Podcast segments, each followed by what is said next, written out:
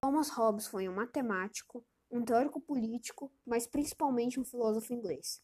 Autor de Leviatã e do Cidadão, ficou conhecido principalmente pela sua, pela sua frase icônica de que o homem é o lobo do próprio homem, que acabou definindo o seu jeito.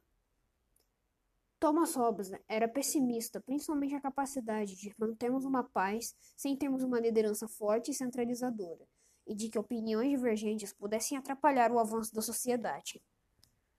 Coronavírus e a, sua, e a quarentena contra ele é uma coisa muito normalmente imposta ou pelos próprios governos como uma proteção e tentar diminuir a propagação das doenças, ou então, em alguns pequenos casos, de, das próprias pessoas de uma população.